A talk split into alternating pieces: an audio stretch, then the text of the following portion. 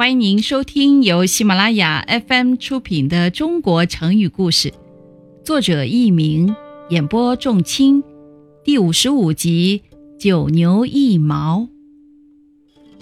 汉武帝时期，大将李陵率领军队去阻击匈奴的入侵。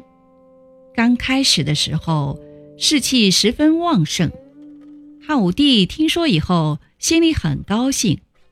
许多大臣也都纷纷称赞皇上英明，善于用人。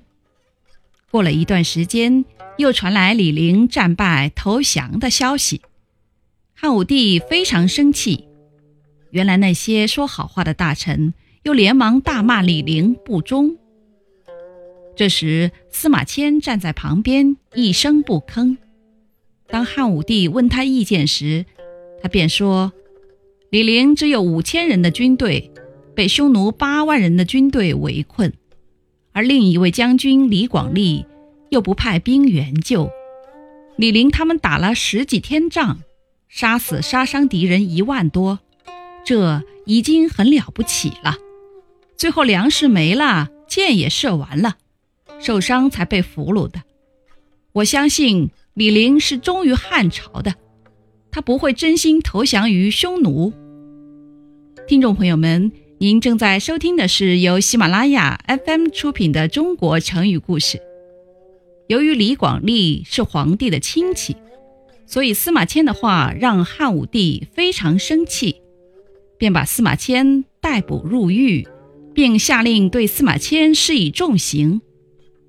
司马迁受到这种刑罚，让他既痛苦又愤怒。有时他恨不得一死了之，但是转念一想，他这样死去毫无意义和价值。他在给好友任安的信中写道：“像我这样地位低微的人死去，在许多大富大贵的人眼中，不过像九牛王一毛，不但得不到同情，而且会惹人耻笑。”于是他决心勇敢地活下去。最终，他克服了重重困难，完成了历史巨著《史记》。成语“九牛一毛”由“九牛王一毛”省略而来，人们常用它来比喻数量极少、微不足道。听众朋友们，本集播讲完毕，感谢您的收听，再会。